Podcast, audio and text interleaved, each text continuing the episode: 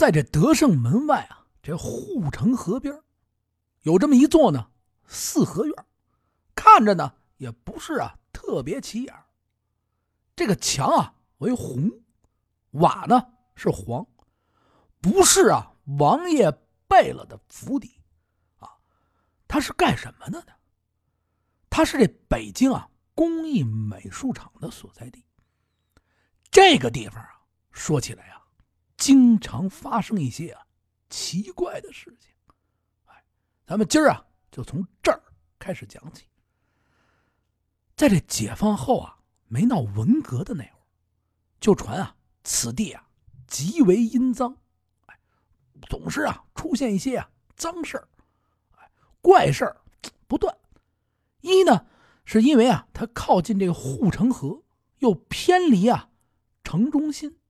这地儿比较偏，哎，历朝历代呢，什么跳河的，哎呦，这股票跌的，哎呀，这乐视把我害吐，跳河了。你看看，溺水的，哎，这河道里边不小心啊，溺水身亡的啊，这些个人呢，这些个河果慢慢的都沉积在这块的河底，哎，再加上啊，真是人烟稀少，人不多。过去老年间呢，这块啊，送果子的商人比较多，果事儿嘛。这块呢，就逐渐的呀，阳气呀不是很盛，哎，就算你从啊大夏天的，哎呦，热的不行了啊，这夏天你从这这儿走路过，嚯，哎呀，这空调开的有点凉啊，啊，都会啊感觉这浑身啊非常的阴冷。也许就是因为这个原因，文革的时候呢，就来过这么一批人，这批人呢，默默的呢就把这河道。给清理了，在这河上呢，又封上了盖子，把这河呀改成了马路。说这地方阴，说这地方脏，还发生一些奇怪的事情。哎，还呀，还得从哪儿说起呢？还得从啊这个厂子里面的人说起。在这厂子里边工作的人啊，多是啊前朝啊。经过这个思想改造后以后啊，哎，这些个你得改造啊，改造完了以后啊的这些手艺人，而且这些手艺人呢，他不是普通的手艺人，都是啊在这皇宫里面做过事的匠人，专门给皇帝老爷做玩意儿的这些人，个个啊都深藏着绝活，这活啊绝了，这人呐。更绝，怎么绝呀？绝子绝孙的太监，男人呢如女人的将子，女人呢如男人的将妇，做的事呢没有做不到的，只有啊想不到的。在这工艺美术厂里啊，就有这么一位专门啊烧制景泰蓝的这么一位老工艺人，烧这个景泰蓝的老工艺人呢。因为烧的太好了，大家呢都管他叫什么呀？景泰虫。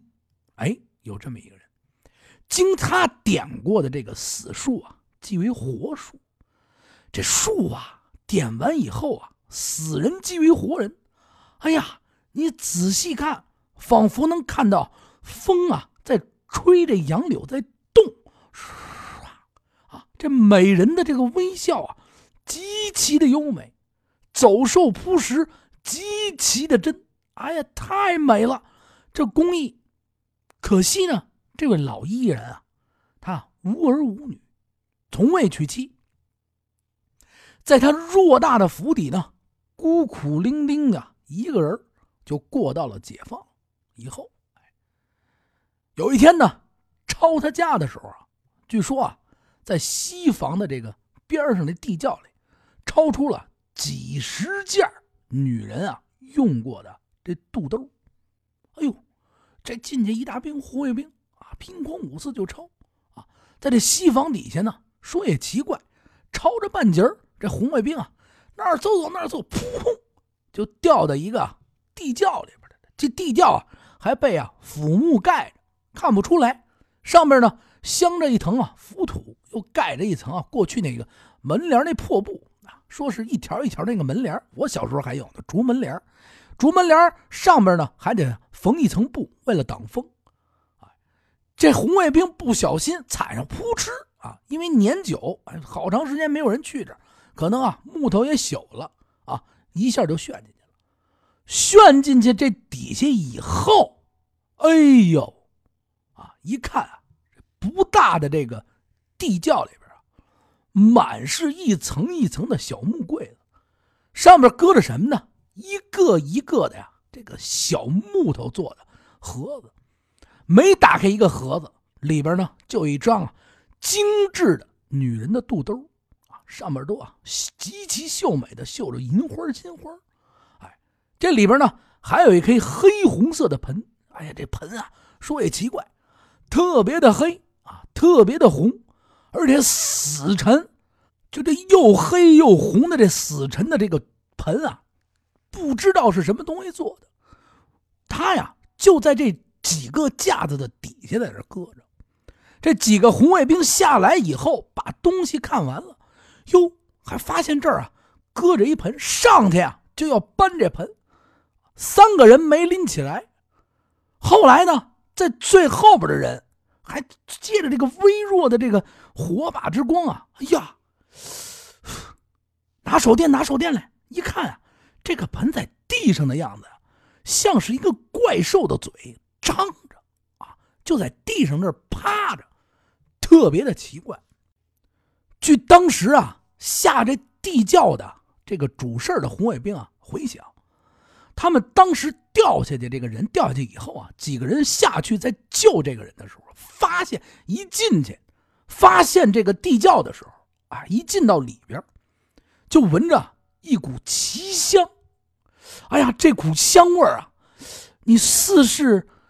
淡淡的茉莉，又似是呢胭脂淡粉的那股味穿插在一起，哎，哎呀，特别的好闻，又好像呢是似曾啊，就是相识身边啊，就是女同事身上那种发出的那种身体的香味儿。哎呀，下去这个这些红卫兵都回忆说，这股香味不知道从何而来，而且最为奇的一件事情呢，这地窖这么多年。不知道多少年前留下的这个地窖啊，进去以后啊，不潮不湿啊，非常的干，还有呢，微风在里边转着出来，哎呀，特别的奇怪，这是怎么回事啊？没有人都说清楚。再有呢，他不是刚刚说了吗？一个一个这个小木盒里啊，放着精致的这女人的肚兜，哎，上面都用金线银线绣着花。一个一个打开以后，倍儿香，嚯，香气扑鼻。有的这年轻的这个这个小伙子，这红卫兵啊，就趁人不注意啊，就偷了一两个在身上，哎，揣起来。而且啊，更为奇怪的事情，有甚者在晚上的时候啊，睡着了以后，就经常做一些呀淫秽的梦境，梦见呀有女子从梦中啊来找他。来呀！哎呀，太美了啊！仿佛啊，几十个美女在身边缠绕着他。哎呀，纠缠在一起。这早晨起来呢，得出操啊！这这这偷偷偷的拿过这红卫兵的这这几个红卫兵啊，抱着他睡觉的时候啊啊，这早上起来叫不醒，别别别别，叫叫别叫，都叫不醒啊！整夜的啊，看似在睡觉，其实呢，你也不知道在干什么啊！这床上啊，咕吱咕吱老响，盖着被子。早上起来呢，有些人奇怪，这一掀开被窝，呼，啊，没法看，就是一些奇事啊，经常发生啊，在这些啊偷这肚兜的这些个红卫兵身上。咱们继续啊往下聊，把这事给放了。咱们再说说啊，住在这院里的这人，这人叫什么呢？这人啊叫崔坚，他呀是前朝的时候，哎，专门啊。给这溥仪他们家给宫里边烧制啊这景泰蓝的，后来一解放呢，他呀和这溥仪啊还一块接受了思想改造，给关到了哪儿啊？哎，辽宁的抚顺。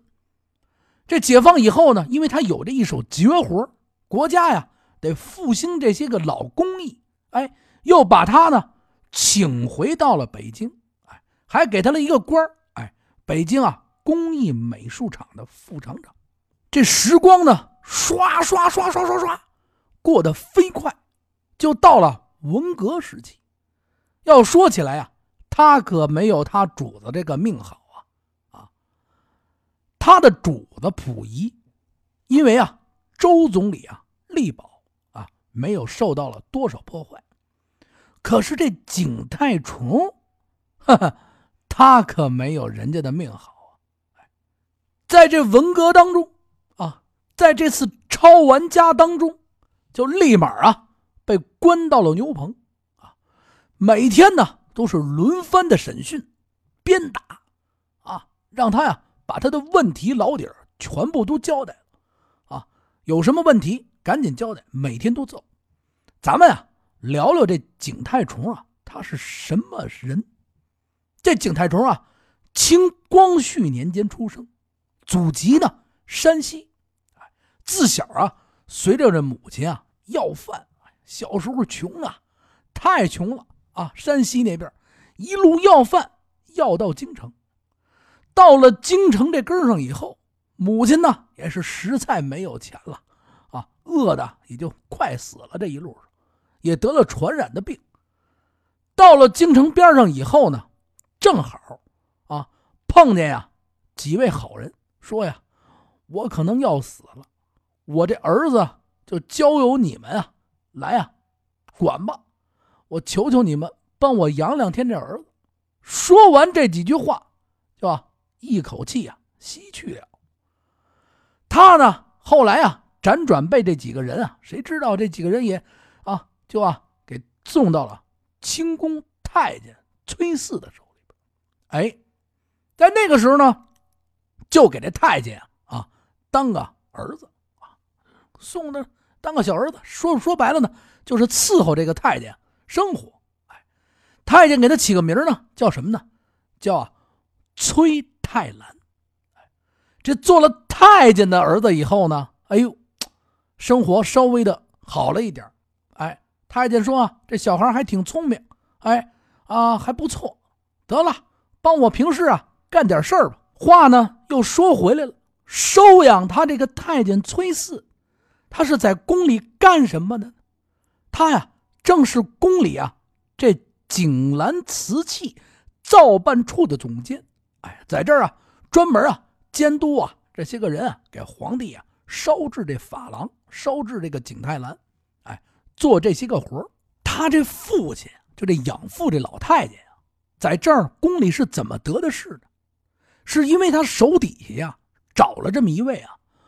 齐氏的老艺人，这位老艺人的绝活呢，就是做这景泰蓝的掐丝。哎呀，把这景泰蓝啊做的啊是栩栩如生，特别的漂亮。这掐丝珐琅，过去这宫里边啊还喜欢啊各种钟表重器。哎，这位老艺人呢，就曾经啊做过一些啊钟表的装饰物，太棒了啊！做完以后，这皇帝太喜欢了。哎呀，啊爱不释手。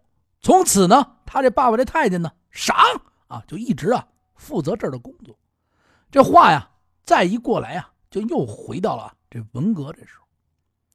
他被抄了家了，家也被抄了，被关在这个牛棚里边啊，就让他交代他所有犯下的重罪，犯过什么罪呀？啊，你在前朝的时候是干什么的呀？啊，听说你爸是太监呀？听说你在厂里当副厂长的时候，还极其的对妇女看不起呀！今天你就要把你的所犯的所有的错误全部给我交代。打了这么多天，你说他能不交代吗？而且这个老头啊，他呀确实是作风上有问题。不是说了吗？他在这厂里啊当个副厂长，有这官职。哎，这个人啊还有点好色。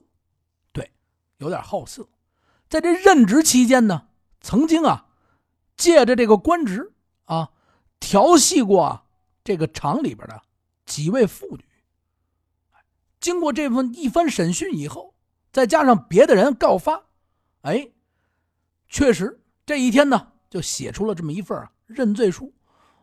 某某年几月几日啊，这李某啊来到我这办公室，非得呀，要结婚，我也没听清楚，以为他要我要跟我结婚呢。嗨，我我就跟他，是吧？啊，后来他跟我说，他是要跟别人结婚，让我写这么一个，这这这审批书。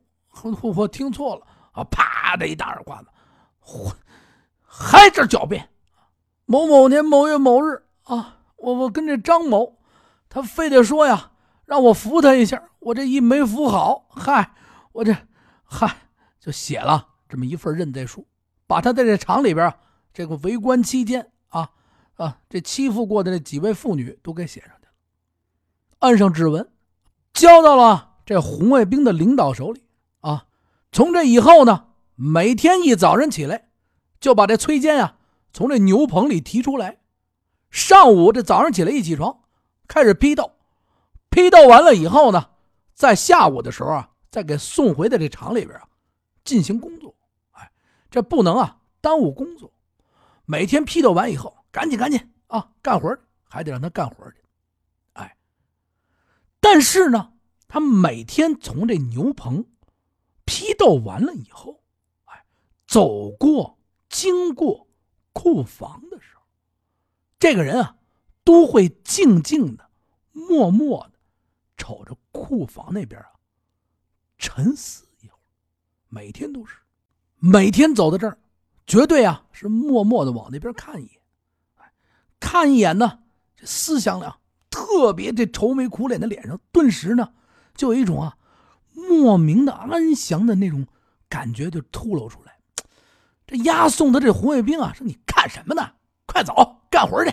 啊，哎，我走走走走，看完了立马就走。他看什么呢？他看的是啊，这库房里边的一个宝，是他呢一直精心守护的一件啊绝世宝贝，一件呢大唐盛世。贵妃环月牙雕，精美绝伦呐！啊，这件象牙的雕刻特别的美啊。他呀，真是啊，太爱这件宝贝了。每天呢，都幻想着自己啊，能再抚摸到这件宝贝，再呢，用他的身体呢，把这件宝贝啊保护好。这么一天呢，哎，到了夜里，他呀，在这牛棚里边。他就每天啊做梦，我能到这个库房了，这个柜子里啊，把这件宝贝啊取出来，哎，让我再看一眼的。想到这儿呢，这崔坚就看了看啊牛棚外边的月亮，周围呢非常之静。这牛棚旁边啊就是德胜门的护城河，这月光啊洒在这河面上，这附近没有什么人。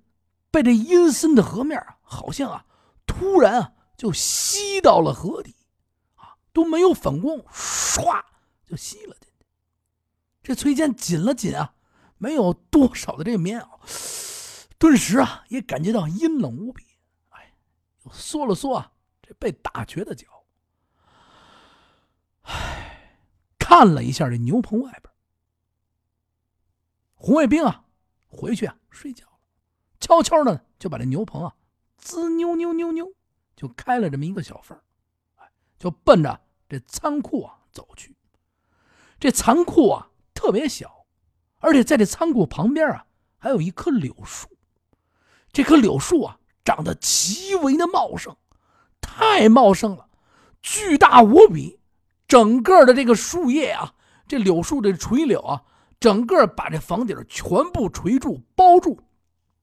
而且特别奇怪，在这库房的周边，除了这棵垂柳，什么东西都没有，什么东西都不长。你说你奇怪不奇怪呀？啊，你想想，那个年代的北京旱季啊，最近还闹蝗灾啊，这蝗虫啊，过去老年间，嚯，又干又没水，又没人给他浇水。虽说是在护城河边上嘛，啊，蝗虫也来过，但是这棵柳树。嘿，啊，这叫一个奇，就是不死，而且还越长啊越茂盛。说来更奇的呢，还有啊，这柳树旁边啊这个小屋，这屋子呀，因为年头啊时间太长了，而且这泥过去那房子都是啊破泥坯的泥做的房子啊。这个房子呢，你看经过这么多年风吹日晒啊，没有什么人收，也没有什么重新翻盖的，一点都不显破旧。更为人不可思议的呀，这走进这屋里屋外的这个走近了，你一看，这外边的墙上。和这里边的墙上，哎呦，真是别有洞天啊！画满了这彩色的壁画，特别的艳丽。虽说啊，这年代啊非常久远啊，因为啊这外边的风吹日晒啊，这画啊有些变色，但是你依旧啊还能看清楚画的内容。这画上画的是什么呢？咱们以后再说。刚建国的那会儿啊，有人啊就看这个房子，不成给他推了吧？啊，把这棵树啊给他拔了，咱们在这儿呢建一大仓库得了。这厂里边的人，当时呢这崔坚啊就是这厂里的副厂长，由他呢就带头，坚决不能催。为什么呢？一是屋里屋外有壁画，二呢是咱们啊好多象牙的珍品需要呢放在这屋里保存。说说也特别奇怪。咱们厂里的所有的牙物、牙品啊，这些象牙放在这屋里呢，就不变黄，特别特别的好。而且这个屋子啊，你别看它是泥的啊，不地方不大啊，确实啊非常恒温，还把干。他就这么一说，说到这儿以后呢，又跟啊底下的人又嚷嚷一顿。终于啊，大家说那得，那就留着这件文物。说完以后呢，这崔坚啊脸上露出了一丝微微。平静的面容，他为什么不让大家伙推呢？难道是他真为了这彩色的壁画和这恒温的泥屋吗？不是，因为他知道这屋子很多的故事，因为啊，他知道啊，这屋子旁边柳树下面还埋着十三具女尸。因为他知道那些肚兜就藏在他家的地窖，而且藏在地窖里的肚兜不多不少，正是十三件。说到这儿呢，这个崔坚啊，慢慢的已经走到了这个小仓库的门口，他呀。就站在这柳树下，这垂柳呢，慢慢的从上边垂了下来。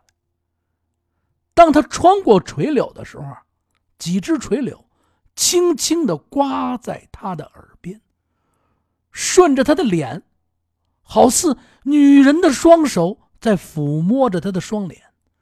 他穿过垂柳，借着月光，慢慢的呢，就走到了仓库旁边。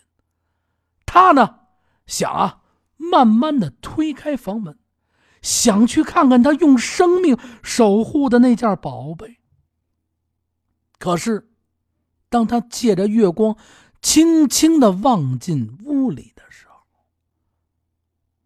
却让他大惊失色的一件事情：用来保存大唐贵妃牙雕的那个玻璃柜子，倒在了地上。玻璃门碎得一片呜呼，那件大唐的贵妃牙雕却不知去向。这崔坚借着月光看到此景，啊！啪！嗡！脑子就一片空白，这身体的血液就向大脑之上滋就就转了起来。就在此时呢。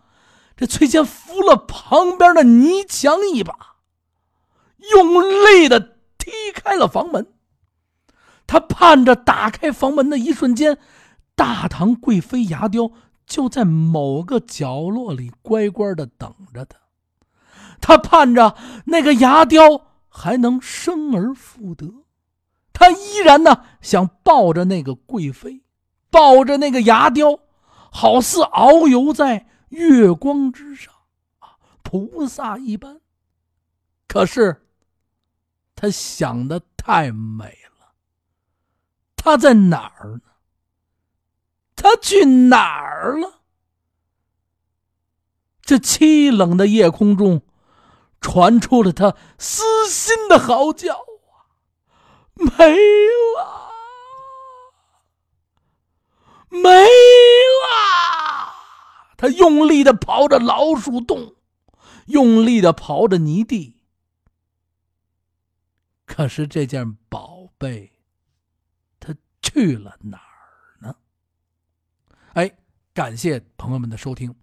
咱们今天的这本新的故事，头一章，也希望呢大家呢多多支持我呢，一定会尽快更新。还是那句话啊，关注咱们的“话说北京”喜马拉雅的栏目，关注咱们的微信账号“听北京”，每天我争取呢都让大家呢听到特别好的故事，咱们一起呢听北京，聊北京，说不完的大北京。还是那句话啊，私人的公众账号八六八六四幺八，加我聊天啊，朋友。加我不聊天，删除。感谢大家啊，谢谢大家，感感谢你们啊。如果方便的话，大家可以就是评个论，咱们交流一下。谢谢大家，再见。